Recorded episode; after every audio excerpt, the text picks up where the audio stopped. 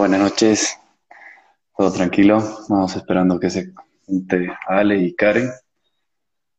Damos un par de minutos que seguramente se están conectando.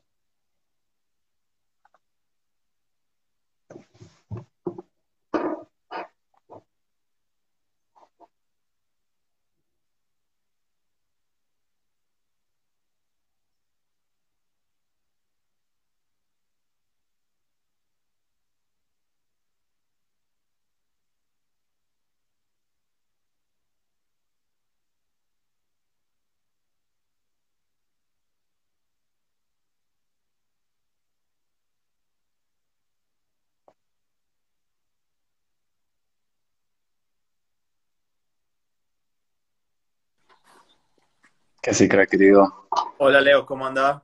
¿Cómo anda, hermano? ¿Todo en orden? Todo bien, todo tranquilo, ¿vos? Todo bien, todo en orden, papá. Qué bueno, hermano. Porque esperando que se una Karen dentro de un rato. Ya, ya le escribí, así que vamos a esperar que se conecte y la, la asomamos. Genial. ¿Cómo Ya estuvo el, el-. Sí, Bien, bien, ¿cómo excelente. está? Ahí, ahí Está está. Karen viendo para poder entrar. A ver. Ahí está. Ahora le invitamos Dale. y arrancamos con todo. Ahí va. ¿Cómo Hola. estás, Karen? ¿Cómo andás? Bien, ¿qué tal? ¿Cómo están? ¿Todo tranquilo? Se Todo fue tranquilo. justo. Hola, bien. ¿cómo estás? No ¿Todo bien? Hola, ¿cómo estás? Bien, gracias, todo tranquilo. Muchas gracias por, bueno. por unirte a nuestro vivo. No, no, con todo gusto, yo encantada. Sí, Karen, gracias. La verdad es esta iniciativa que tenemos con, el, con mi, mi buen amigo Ale, digamos, em- empezó más como podcast, digamos, ¿no? Pero ahora a modo de, como la situación está un poco compleja por el COVID y todo, estamos haciendo de, de ajustarnos al, al vivo, donde, bueno, para poder eh, interactuar un poco con deportistas, con, entre- con entrenadores, con exjugadores, etcétera, para, para hablar de todo lo que nos, apasiona, que es el deporte, conversar un poco sobre, bueno, tu, tu recorrido, en, en la natación, cuáles fueron tus experiencias y todo, y ya desde cada uno te vamos haciendo un par de preguntas para, para compartir y que sea algo muy relajado, muy distendido y más para, para conocernos. Súper, Leo. No, está muy bien. Está complicado todo, ¿no? Sobre todo Cochabamba. Sí, sí, sí. Se ha complicado bastante acá. Bueno, Los entonces, eh, a ver, Karen, eh, quisiéramos que puedas contar un poquito acá a la gente que se va uniendo al vivo y a la gente que va a ver después también en nuestra página. eh, ¿quién es Karen Torres y cómo nace ese, ese amor por el deporte y por la natación? Eh, bueno, ¿quién es Karen Torres? Eh, una nadadora boliviana de 28 años. Eh, el amor con la natación, bueno, se va dando en realidad, ¿no? Yo he empezado a nadar cuando era muy chiquita, tenía 5 años. Entonces, no es como uno decide a esa edad qué va a hacer, ¿no? Son los papás que te van inculcando, te van metiendo a las clases de diferentes deportes. Eh, yo entré a la natación específicamente porque era muy, muy traviesa, entonces no tenía miedo a nada, no tenía miedo a las piscinas, me lanzaba eh, sin ningún temor. Entonces, por un tema de seguridad, me metieron mis papás a clases junto a mi hermano a, a los cinco años. Y Sí, bueno, inicialmente vas aprendiendo, digamos, ¿no? Eh, es algo más recreativo. Ya con los años, a la edad de 10, empezó a competir. A los 13 ya empecé a competir a nivel internacional y, bueno, ya dejó de ser algo recreativo, ¿no? Se volvió algo competitivo, se convirtió en mi pasión y bueno, eh, aquí estoy, después de muchos años después, haciendo lo mismo. Buenísimo, buenísimo. Y a lo largo de todo ese tiempo, ¿dónde dirías que tal vez fue el punto de inflexión en el que dijiste, bueno, quiero dedicarme a hacer esto de una manera más competitiva y a exigirme un poco más en el tema de metas o los objetivos tal vez que te planteabas? Eh, bueno, yo diría que cuando salí del cole, empecé a estudiar, estaba estudiando, bueno, inicialmente entré a la carrera de medicina y bueno, yo dije ya en unos años dejo de nadar, pero cuando terminé el primer año me salió una beca para irme a entrenar a Estados Unidos. Y bueno, ahí es como que nuevamente me, me no sé, me vino la motivación de seguir entrenando, vi que podía más, empecé a entrenar más fuerte aún. Eh, busqué también algunas becas en los Estados Unidos para quedarme a estudiar ahí. Eh, por diferentes motivos no se dio.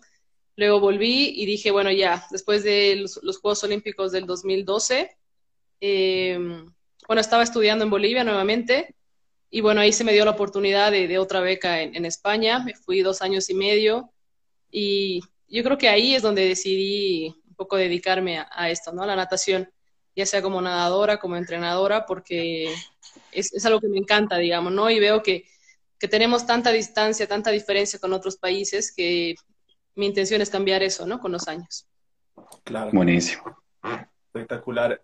Justamente eh, eh, algo que normalmente hablamos con Leo es las diferencias que hay eh, de deportistas, ¿no? Nuestros bolivianos que compiten cuando van al, al, extranjero, ¿no? Con deportistas internacionales. Las diferencias en realidad, o sea, es lo, que digo es en el apoyo, es en el, en el, tema, digamos, de cómo se entrenan, cómo se alimentan, más que nada ese tipo de cosas, ¿no? El, como la, la interdisciplina. exacto, la mm. interdisciplina que existe en otros lugares, todo eso.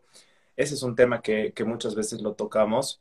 Y bueno, ¿qué es, lo, ¿qué es lo que tú has visto, por ejemplo, que nos podrías contar como experiencia de, de justamente eso, ¿no? Esas diferencias que hay. Bueno, en realidad lo que te puedo decir, más allá de, de, no tener la misma infraestructura, digamos, en muchos países la mayoría entrena en piscina olímpica, en Bolivia mm. Eh, si bien ya hay más piscinas olímpicas, no todas están a disposición de los nadadores. Em, más ese tema, porque mucha gente va, viéndole todo, ¿no? No tenemos piscina, no tenemos esto, el apoyo. Em, yo creo que es un tema más de, profesionalismo en el deporte. ¿Qué es lo que pasa? Que en Bolivia es difícil pensar en dedicarte al deporte porque no te, no te da un rédito, un ingreso económico constante, digamos, ¿no? Entonces, estudias y en tu tiempo libre entrenas, digamos o estás trabajando y en el tiempo que te resta entrenas. Entonces no es lo mismo que tú vayas a competir entrenando, digamos, tres horas al día con alguien que está entrenando ocho horas al día y que se dedica exclusivamente a esto, ¿no? Entonces, yo veo que en realidad ahí radica el problema, porque es, si no eres futbolista en Bolivia es bien difícil pensar en vivir de esto.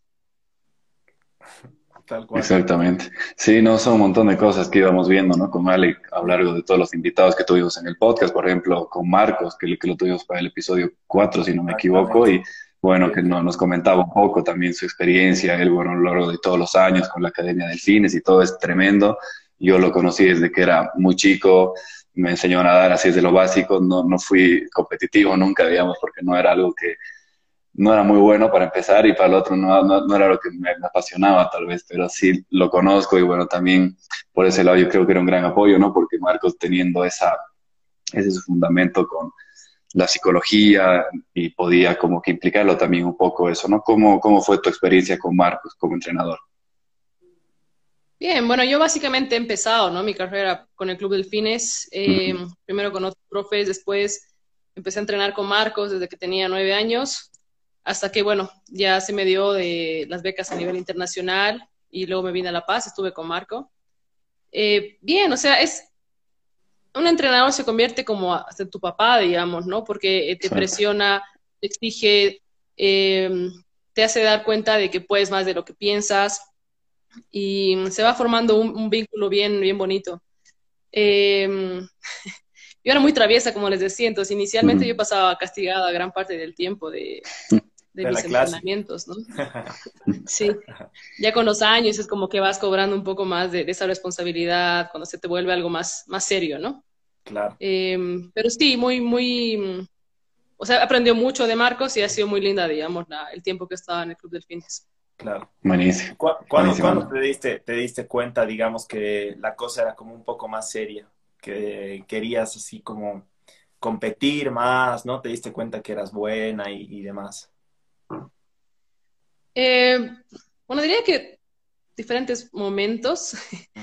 bueno, primero era así, de, ir a jugar a la piscina más que todo con mis amigos. Em, ya a los 12 años es cuando me quiero dedicar más, porque yo inicialmente en los campeonatos nacionales no ganaba. Cuando tenía 10, 11 años, salía tercera, no sé, cuarta.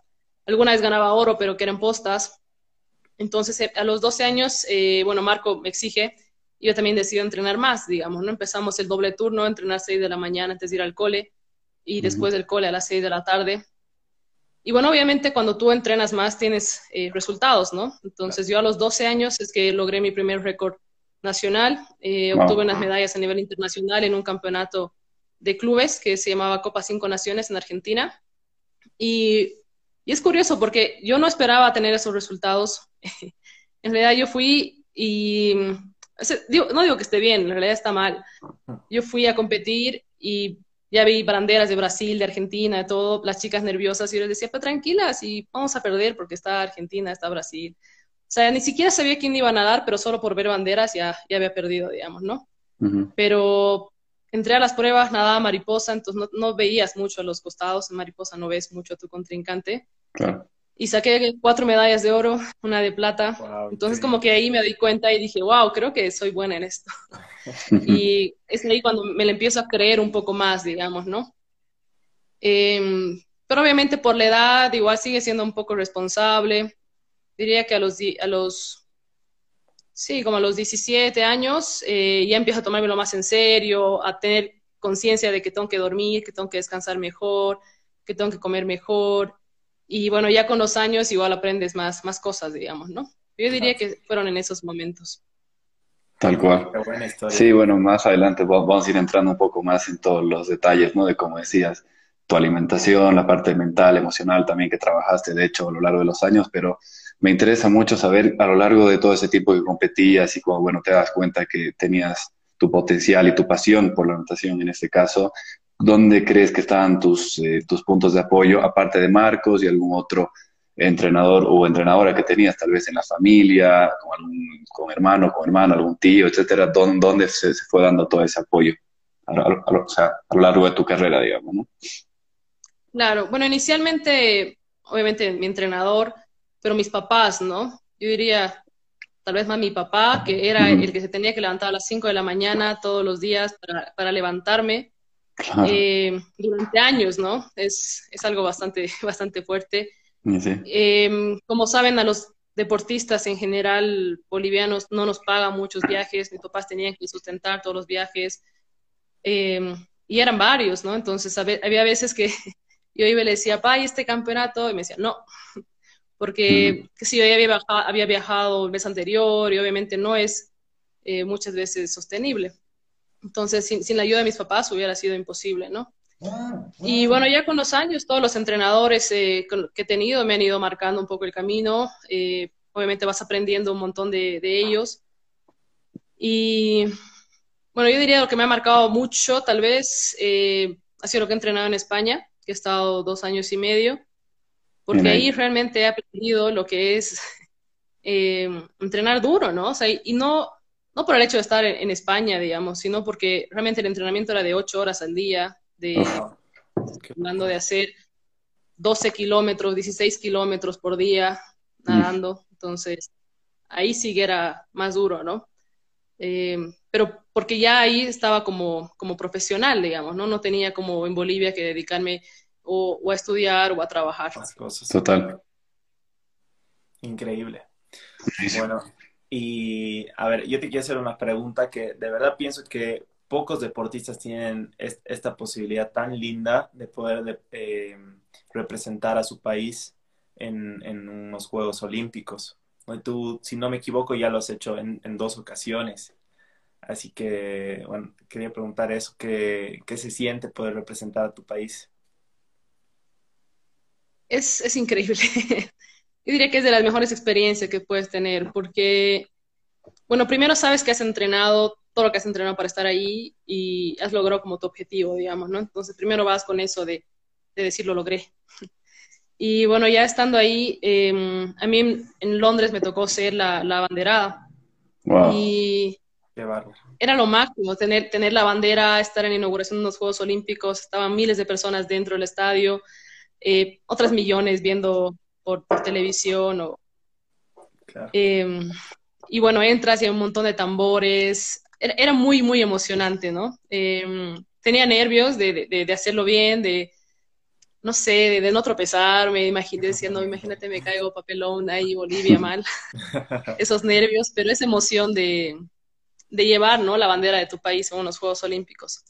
Y bueno, ya al momento de competir, eh, igual es distinto, porque nosotros, eh, bueno, en natación hay mundiales cada año, un mundial en piscina larga un año, en piscina corta un año, y se va intercalando.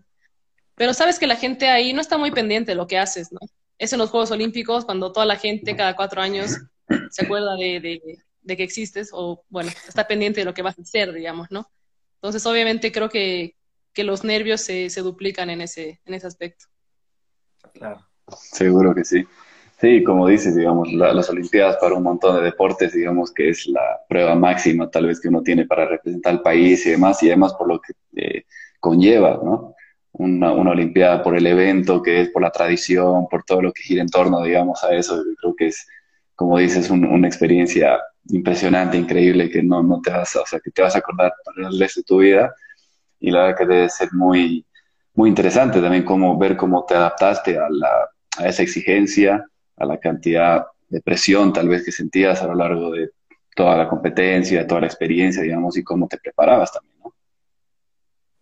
Sí, o sea, es una experiencia muy linda y, y, más allá de, de, la prueba, de lo que compites, eh, es interesante porque tú entras a, a, una villa olímpica y todos los deportistas así por igual, digamos, ¿no? Tú estás haciendo fila para comer, agarrando tu bandeja y detrás tuyo está Nadal, digamos, así casual con su bandeja. Y, eh, estás caminando en la villa, ves a Usain Bolt. Eh, no sé, es algo que me acuerdo, por ejemplo, en Río, porque hay mucha costumbre de esto de, cambiar los pines, de, coleccionar los pines. Y vino Venus Williams a, pedirme de que le cambie un pin. Entonces, es a ti de porque además los de Bolivia son bien solicitados, como vamos tan poquitos, no hay muchos pines de Bolivia, en cambio de Estados Unidos, como van 500 atletas y es un montón, ¿no? Entonces es, la experiencia es muy linda, es totalmente, o sea, yo creo que los juegos como tal, Juegos Olímpicos, Juegos Panamericanos, eh, Bolivarianos, Suramericanos, te dan esa chance de compartir con otras disciplinas, eh, que lo hace bonito, ¿no? Totalmente, sí, sí. Qué espectacular. Bueno, Karen, eh, a ver, yo quería preguntarte, eh, ¿qué, es lo que crees que, te ha dejado el deporte o que te va dejando? O sea, ¿cómo crees que te ha forjado? Que hay muchas personas que, ven este, este podcast y por ahí son deportistas, ¿no? Juveniles o son personas que quieren iniciar con el deporte. Ah, bueno, muchas enseñanzas, ¿no? Primero, que lo bueno no viene fácil. Si quieres algo que realmente valga la pena, tienes que trabajar muy, pero muy duro para lograrlo. Em, segundo, que a pesar de ser un deporte em, como individual, siempre es un deporte en equipo, digamos, ¿no? Porque tienes a tus compañeros, a tu entrenador, a tu familia, es como que todos ayudan a que tú puedas lograr ese resultado. Em, tercero, que es interesante, pero todos también caemos, digamos, ¿no? No nos podemos estar siempre en la cima. Eh, tienes momentos malos, momentos buenos, eh, la vida no es una línea, ¿no? Son subidas y bajadas. Tal cual. Y, y eso, que si quieres conseguir algo, no, te, no es para mañana, digamos, ¿no? Porque pasa mucho que yo, por ejemplo, trabajo ahora con nadadores que quieren el resultado ya ahora. Y no siempre es así. Algunos nadadores puede que sí, o algunos deportistas puede que obtengan resultados más rápidos, puede que otros no, o sea, todos tenemos nuestro momento y hay que ser pacientes, eso también eh, he aprendido, ¿no? Porque yo después de competir en cuatro Juegos Bolivarianos que se realizan cada cuatro años, después de 16 recién logró la medalla de oro, digamos, ¿no? Entonces, si yo me hubiera rendido a la primera o en unos Juegos Suramericanos me hubiera rendido a la primera, no hubiera eh, obtenido lo que he obtenido en, en los Juegos de Cochabamba 2018, por ejemplo. Claro. Ni hablar. Ni hablar.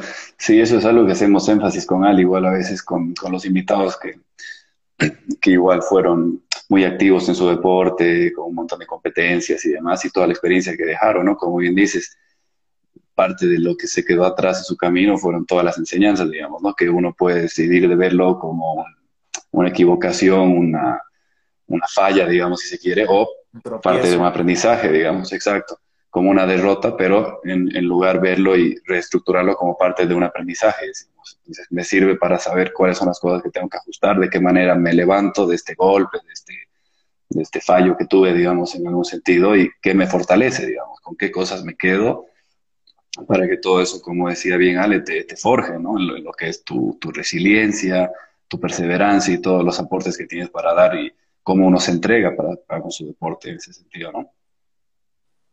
Sí, es lindo, es lindo porque el deporte te, te, enseña muchas cosas para la vida misma, ¿no? No tanto así, o sea, obviamente también para el deporte, pero yo diría que más para la vida, ¿no? Esa tolerancia a la frustración de, cuando las cosas no te salen, eh, seguir adelante, como dices, ser resiliente en la vida.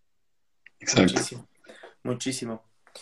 Em, a ver, aquí para, para, todas las personas que, que lo están viendo, eh, ¿cómo se alimenta una, una, atleta, una deportista de, de, alto rendimiento? Sobre todo, digamos, me interesaría saber tu alimentación cerca de lo que es eh, una competencia o los Juegos Olímpicos mismos. ¿Tienes algo establecido? En realidad, em, no tengo algo muy establecido. O sea, por, por, si, por momentos, em, un nutricionista que es del Centro de Alto Rendimiento de La Paz me ayuda con la parte de la nutrición. Em, pero sí se me complica un poco porque como trabajo, entreno, mm, a veces no tengo el tiempo de, prepararme la comida y me toca comprarme, ¿no? Claro. pero bueno, tengo el apoyo de ahora de, algunos restaurantes de Green Salad en La Paz, que es comida muy saludable, es épico igual que eh, un amigo que igual me ayuda con, con, la alimentación desde hace muchos años, que me apoya mucho en eso, ¿no? Porque, como te digo, si, si dependiera de mí de, de cocinarme, eh, sería muy difícil. Pero yo creo que lo, lo importante es, es, ser inteligente, digamos, ¿no? En, qué vas a escoger para comer. Em, y pensar en el equilibrio. Por ejemplo, si, si yo sé que hoy he nadado muchísimos metros o he hecho un entrenamiento muy duro, puedo permitirme comer más, digamos, ¿no? Que un domingo, que a lo mejor eh, no he hecho nada más que ver pelis en mi casa, ¿no? Entonces, yo creo que es, es un tema de, de, equilibrar. O, por ejemplo, porque, bueno, yo también tengo días libres, ¿no? Sí, sobre todo si no estoy cerca de competencia, eh, como un día una, una, pizza o unas alitas, algo. Mm. Pero digamos, si, si en el almuerzo me, me comí una hamburguesa, no, no puedo cenar pizza, digamos, ¿no? Tengo que equilibrar una ensalada en la noche, ese tipo de cosas. Trato de, de ser un poco, o sea, de ser de tomar buenas decisiones en cuanto a la alimentación. Eh, y bueno, cerca a la competencia, en realidad nosotros no comemos mucho porque bajamos el, volumen de entrenamiento, la intensidad, porque se hace lo que se llama la puesta a punto. Entonces, en realidad es como que descansas más, eh, baja los metros, baja la intensidad. Entonces, no puedes comer como cuando comías cuando hacías una carga de metros, ¿no? Entonces, en realidad, antes de competir, eh, bajamos un poco la, alimentación.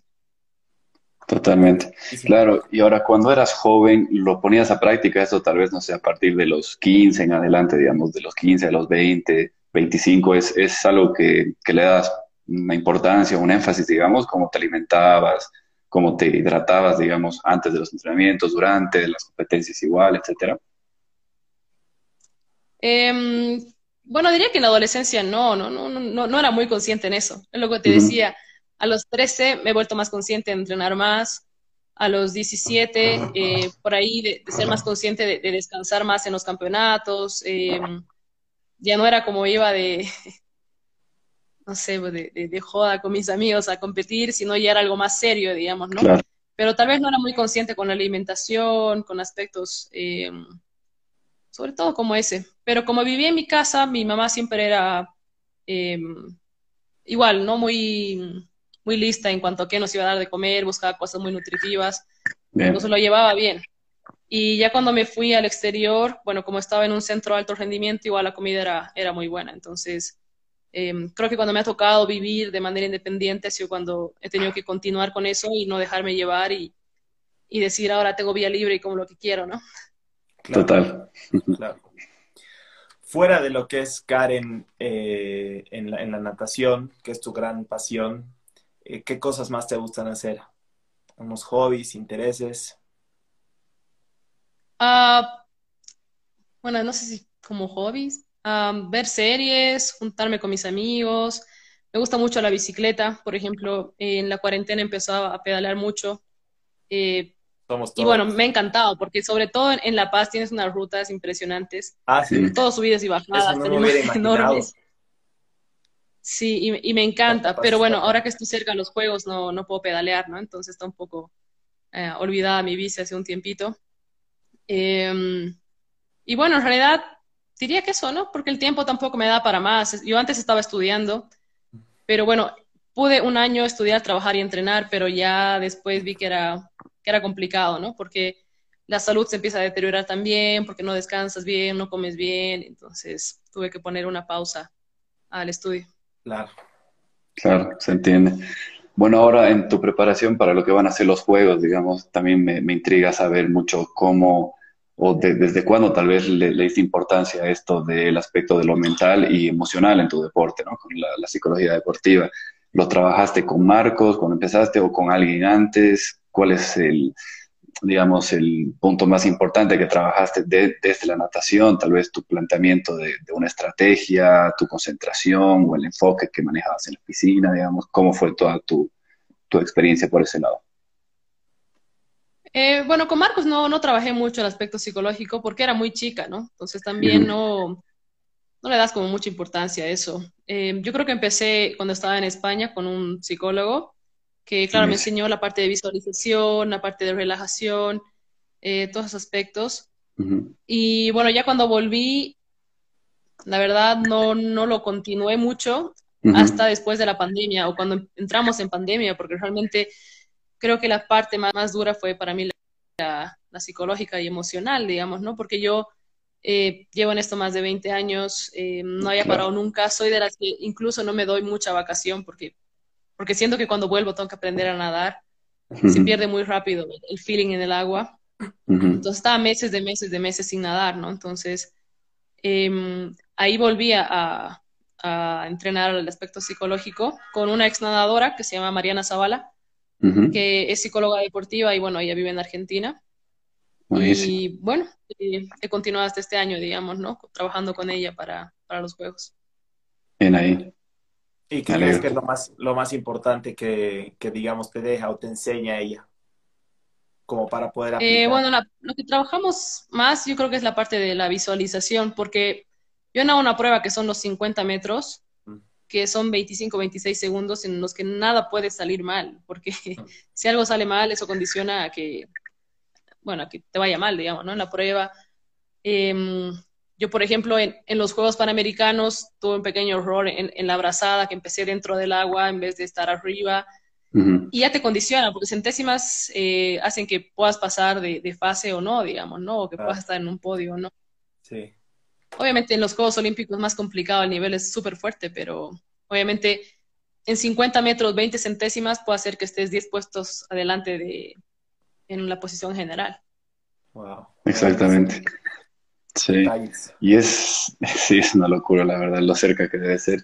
Claro, y ese, ese ejercicio que, que mencionas, ¿no? Del ensayo mental y cómo uno visualiza el movimiento que tiene que buscar hacer en la piscina y todo, es muy interesante en la natación porque, bueno, al ser individual, obviamente es como que tienes que contar con tus habilidades nada más. Sí, es el tema del agua que te causa algo de resistencia, etcétera, pero si lo planificas de una manera muy estructurada, como, como bien sabes vos, de hecho, jugar con las sensaciones, ser muy específica con los detalles y las partes que tienes que cumplir, etcétera, es como que te da una mano para que sea más, más eficaz, digamos, y sea más, más automatizado, si se quiere, tu ejecución en la piscina.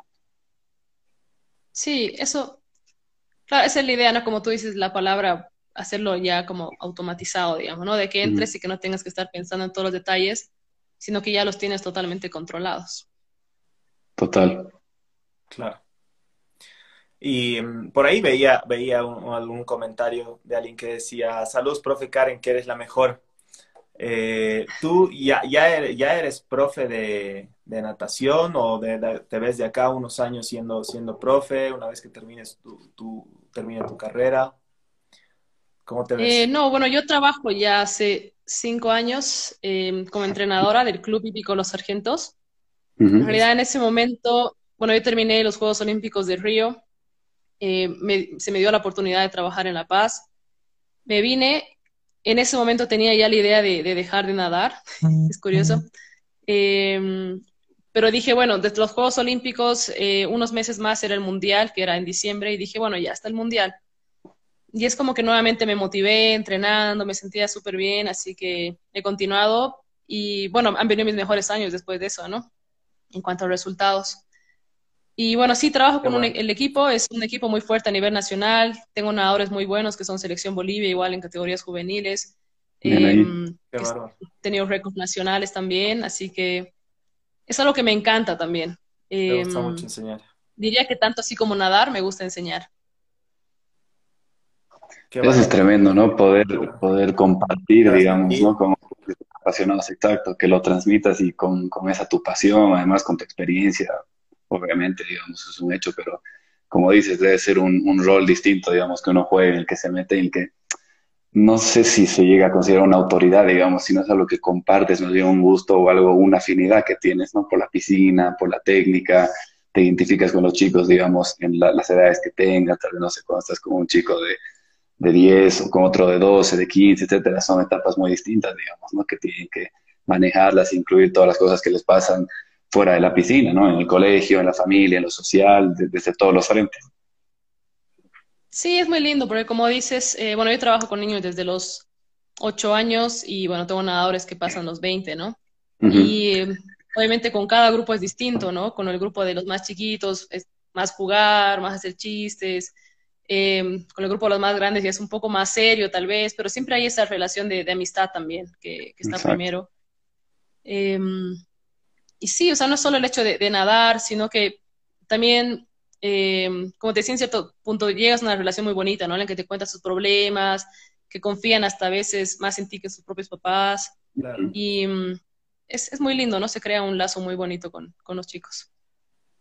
Tal cual. Genial. Bueno, ya para, para, ir cerrando, una de las últimas preguntas, y de nuevo te agradecemos un montón por tu tiempo, por haber aceptado la entrevista y además agradecer a toda la gente que eh, se ha ido conectando, nos ha ido viendo. Eh, nosotros sobre el final del cierre en el podcast siempre hacemos em, que, el, que el invitado la invitada nos pueda dar alguna frase que le identifica, digamos, ¿no? Para poder inspirar deportivamente a otras personas. ¿Tienes alguna frase que te identifique a ti, que, que te guste recordar? Sí, bueno, tengo varias, eh, varias frases que, que, siempre te vas repitiendo, ¿no? Para motivarte. Hay una que me gusta que dice, no existe ascensor al éxito. Si quieres lograr algo, tienes que subir grada por grada. Así que todo es un proceso y tienes que perseverar hasta llegar a la cima. Me gusta bastante eso, que implica mucho ese esfuerzo día a día, digamos, ¿no? De cada paso, cada momento a la vez, con la paciencia y demás. Está buenísimo. Me gustó mucho la frase. Un escalón a la vez. Tal cual. Un escalón Excelente. Buenísimo, Karen. Entonces, te agradecemos muchísimo por tu tiempo. Como decía Ale, la verdad que es un gusto poder estar con vos para compartir, para conocerte también y bueno, por, para estar con alguien que, que, ha sido tan exitoso en su deporte y una influencia en, en, lo deportivo en general. Nada sería con la, con la, natación, un gran ejemplo para los chicos, las chicas que, que tienen el país acá, una inspiración, de hecho que sí. Y bueno, vamos a tener todo el episodio subido, no sé si vamos a hacerlo entero por el Instagram en vivo o por partes, vamos a ir viendo todas las opciones porque también tenemos que subirlo a redes sociales como será Facebook, a Spotify, por YouTube, etcétera, para que la gente lo pueda ver por donde guste, pero la verdad que un gusto. Muchísimas gracias por estar acá con nosotros. De verdad. No, muchas gracias, Ale y, y, Leo, por la invitación. Yo contenta de poder compartir con ustedes y, y bueno, voy a estar siguiendo igual los siguientes podcasts y videos. Buenísimo, muchísimas gracias. Igual a toda la gente que, nos ha acompañado, muchísimas gracias. Cualquier cosa vamos a subir el contenido, como decíamos, por, partes o entero por el, eh, por el live, disculpe, en IGTV y cualquier duda igual estamos ahí en redes sociales, algún, algo de comentario, algo que podemos hacer también que les gustaría ver distinto en el podcast para que sea algo dinámico y cada vez sea para, para arriba. Tal cual. Gracias por acompañarnos. Gracias a todos por estar. Que sigan bien. Cuídense mucho. Abrazo. Chao, chao, Karen. Chao, chao. Gracias chao, Karen. Gracias. Chao, chao. Cuídense. Chao, chicos. Chao, chao.